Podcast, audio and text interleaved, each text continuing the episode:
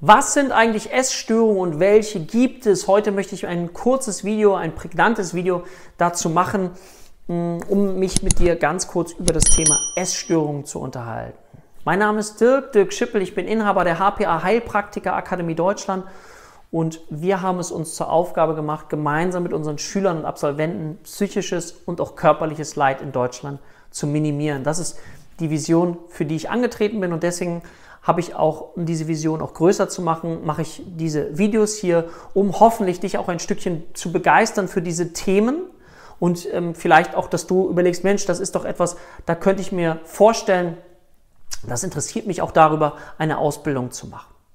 Wenn dich das Video interessiert und du die Video magst, dann lade ich dich ein, einen Daumen nach oben zu geben, den Kanal zu abonnieren, das ist völlig kostenfrei. Und schreib uns gern auch Kommentare hinein, das freut uns sehr und gibt uns Möglichkeiten zu verstehen, welche Fragen würden dich noch interessieren oder auch äh, Lob, ähm, Anmerkungen, alles, was dir einfällt. Okay. Essstörung. Lass uns mal ganz Suche da ganz kurz rangehen. Hm, ich will da auch nicht zu tief einsteigen, aber mal so ein Grundgerüst geben. Was fällt dir denn ein damit? Und ich nehme mal so zwei Menschenkategorien mit rein. Einerseits diejenigen, die vielleicht in der Ausbildung auch schon sind, aber vielleicht auch diejenigen, die sich dafür interessieren, für diese Themen allgemein. So. Also. Generell kann man sich ja vorstellen, geht es bei Essstörungen darum, dass ich die Sorge habe, die Angst habe, zu dick zu werden. Okay, das fällt dir vielleicht ein. Welche Essstörungen fallen dir denn ein? Und wenn du in der Ausbildung bist, lade ich dich ein, schreib das mal auf. Was fällt dir alles ein? Wo spielt das Thema Essen eine Rolle? Und da fällt uns meistens ja so als erstes ein, okay, die Magersucht. Okay, Anorexia nervosa, das ist das, was vielen so einfällt. Aber was fällt dir noch alles ein an Essstörungen, an Dingen, die du mit diesem Thema verbindest? Okay, Essstörung, Magersucht. Mhm, was fällt dir noch ein? Ganz allgemein kann man auch davon sprechen, dass wir so einen Begriff, den führe ich jetzt mal ein, eine Körperwahrnehmungsstörung haben. Das heißt, jetzt gerade als Beispiel, wenn ich ähm, eine Magersucht zum Beispiel erleide, dann sind das Menschen, die schauen in den Spiegel und die sehen sich nicht so dünn, wie sie sind. Die sehen sich dick, die sehen die Fettpölzerchen, die, wo du sagst, die gibt es gar nicht. Ja? Und das nennen wir auch Körperwahrnehmungsstörung, Körperschemastörung. Ja, das ist der Grund zum Beispiel, warum, jetzt gehe ich mal schon gleich so bei dem Thema Magersucht kurz mit rein, ist, dass es so Therapiemethoden gibt, wo ähm, im Bereich der Körpertherapie in der Klinik, wo die Betroffenen mal mit so Seilen auch auf dem Boden aufzeichnen sollen, wie dick sie sich einschätzen. Und dann sind die immer die Seile viel dicker, wenn sie sich dann da reinlegen sollen, also der ganze Körper soll abgebildet werden, dass sie da gar nicht reinpassen. Und dann gibt es so etwas wie eine wirklich eine Neoprenanzugstherapie, um den Körper wieder zu spüren. Ja? Also siehst, da gibt es ganz, ganz viele Möglichkeiten. Aha. Körperschemastörung. Für jetzt die Profis unter euch könnt ihr überlegen, wo gibt es die beispielsweise noch? Das wäre jetzt Differentialdiagnose. Also was könnte es noch sein, wenn wir über Körperschemastörungen sprechen? Jetzt ist es aber wirklich Profis. Nämlich bei der sogenannten Dysmorphophobenstörung. Das sind Menschen, die das Gefühl haben, ja, bei mir stimmt es vielleicht mit meiner Nase, die ist groß, aber ich habe riesige Ohren.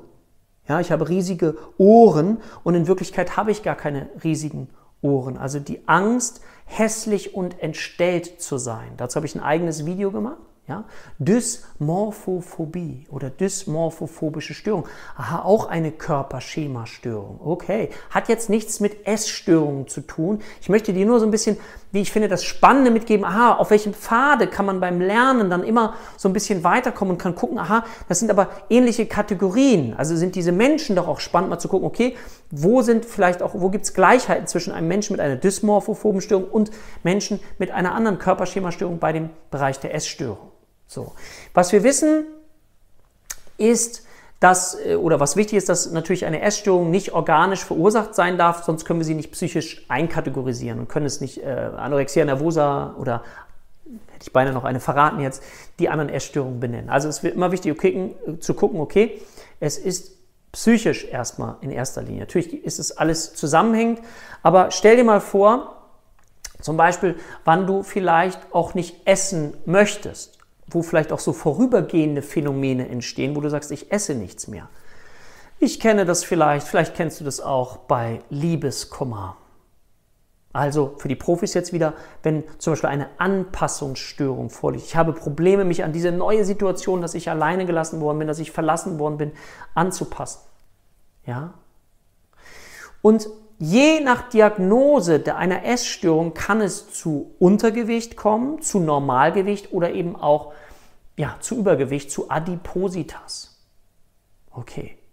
Häufig, und das ist das Problem, ist es ein chronischer Verlauf und deswegen ist es nicht eine ganz einfach zu behandelnde Erkrankung, wird im Stationär auch nicht selten behandelt und dann so im psychosomatischen Bereich. Das ist der Bereich der psychosomatischen Kliniken.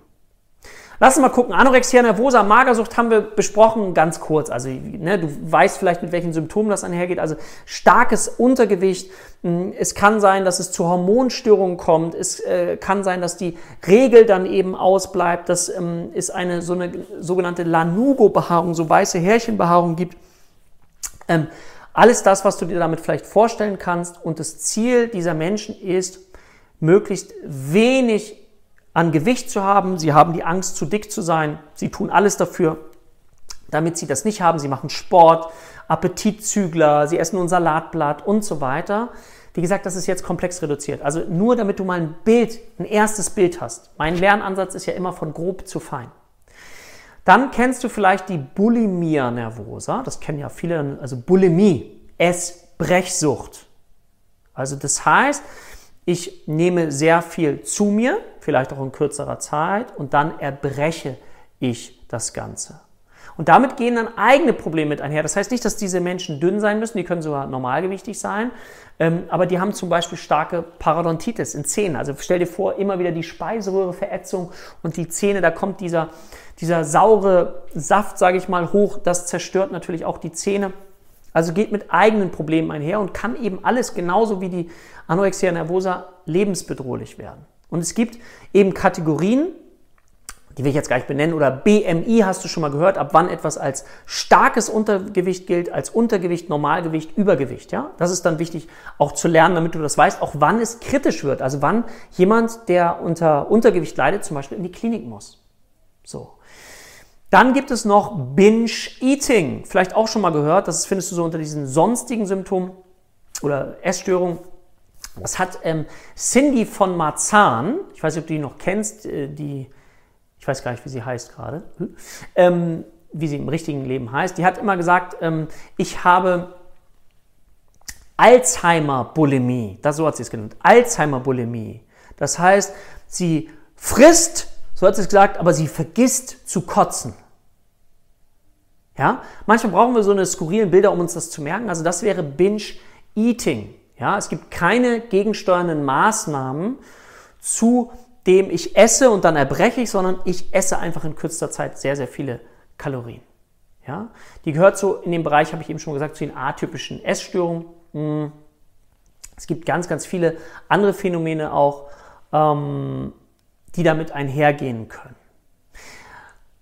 Okay, wir haben jetzt sozusagen Anorexia nervosa, Bulimie, dann atypische Essstörungen, da gibt es noch andere, so Night-Eating-Syndrom, will ich jetzt nicht so tiefer darauf eingehen. Und dann gibt es aber noch sozusagen andere Essstörungen, die da jetzt nicht so stark mit einkategorisiert sind, wenn wir jetzt vom ICD-10 ausgehen, im Bereich von F5, ja, sondern noch woanders mit stattfinden können. Einerseits haben wir Adipositas, so, ja, das ist ein BMI über 30, also Übergewicht, ist nicht unterteilt in den psychischen Störungen. Also das finden wir dann bei den körperlichen Erkrankungen, aber trotzdem müssen wir es ja mit auf dem Schirm haben. Dann gibt es noch sowas wie die Ruminationsstörung. Ja, das ist wiederholtes Hochwürgen von Nahrung über mindestens einen Monat. Ähm, häufiger kennzeichnet durch nochmaliges Kauen, Schlucken oder Ausspucken. Okay, das ist nochmal anders. Da lade ich dich schon mal jetzt ein, auch mal zu gucken bei den Kindern und Jugendlichen, also F7 bis F9, zu schauen, wo das dann noch eine Rolle spielt. Oder Pika, ja, was du dann auch in F9 findest, also bei den Störungen mit Beginn Kindheit und Jugend, wo Menschen, also gerade Kinder, aber es gibt es auch bei Erwachsenen, nicht essbare Substanzen futtern. Also wie Erde, Sand, ähm, Knete, ja. Ähm, das ist natürlich auch interessant und wird eben auch als Störung dann klassifiziert. Oder was es auch gibt, ist zum Beispiel, das ist so etwas, was jetzt im Kommen ist, die Orthorexie oder Orthorexia nervosa. Ich weiß nicht, ob du diesen Begriff schon mal gehört hast. Orthorexia nervosa, das ist, ich mache es mal ganz plastisch und einfach, eine Form der Essstörung. Ähm, diese Menschen findest du dann im Supermarkt. Und das sind die Menschen, die dann vier Stunden im Supermarkt sind. Warum? Weil sie jedes Produkt nach absoluter Gesundheit sich anschauen und nur das Gesündeste herausnehmen und das mit nach Hause nehmen. Das ist auch schon so, ich finde es ganz interessant, so eine Art von, wie ich finde, Wahnphänomen oder kann das werden? Also wir sind nicht mehr in der Freiheit. Das hätte es früher nie gegeben. Also das ist etwas, was durch unsere Gesellschaft entstanden ist. So, ein, so eine Essstörung. Also nur die gesündesten äh, Produkte, das ist ja an sich nichts Schlechtes, aber wenn alles darauf angelegt ist und ich überhaupt keine Freiheit mehr empfinde, kann daraus, Leidens, kann daraus Leidensdruck entstehen, der mich überhaupt nicht mehr frei werden lässt. Ja? Und es gibt diese Thematik ja vegetarisch, vegan und so weiter.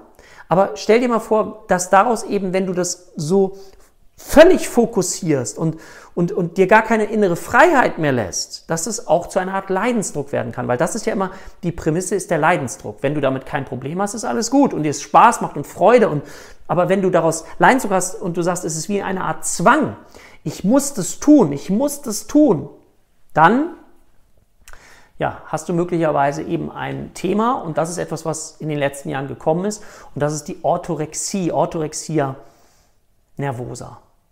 Ja, also auch mal. Und da wird sicherlich in der Zukunft noch weiteres passieren, wird es weitere Störungsbilder geben. Mm. Und ja, je nachdem, wie sich unsere Gesellschaft dann auch einfach entwickelt. Also, mal ganz allgemein gesprochen, diese Essstörungen lassen sich immer weiter unterteilen und, und auch weiter spezifizieren, also wie das Night-Eating-Syndrom, von dem ich von gesprochen habe, Binge-Eating, atypisch und so weiter. Generell geht es darum, wozu ich dich einladen möchte, erstmal überhaupt so ein Grundgefühl zu wissen, zu erkennen und vielleicht so gewisse Symptome zuordnen zu können. Ganz rudimentär. Alles Tiefere lernst du dann natürlich im Rahmen so einer Ausbildung als Heilpraktikerin für Psychotherapie. So, das soll es an dieser Stelle für heute mal gewesen sein. Ich wünsche dir einen ganz, ganz tollen Tag und sag auf bald, dein Dirk.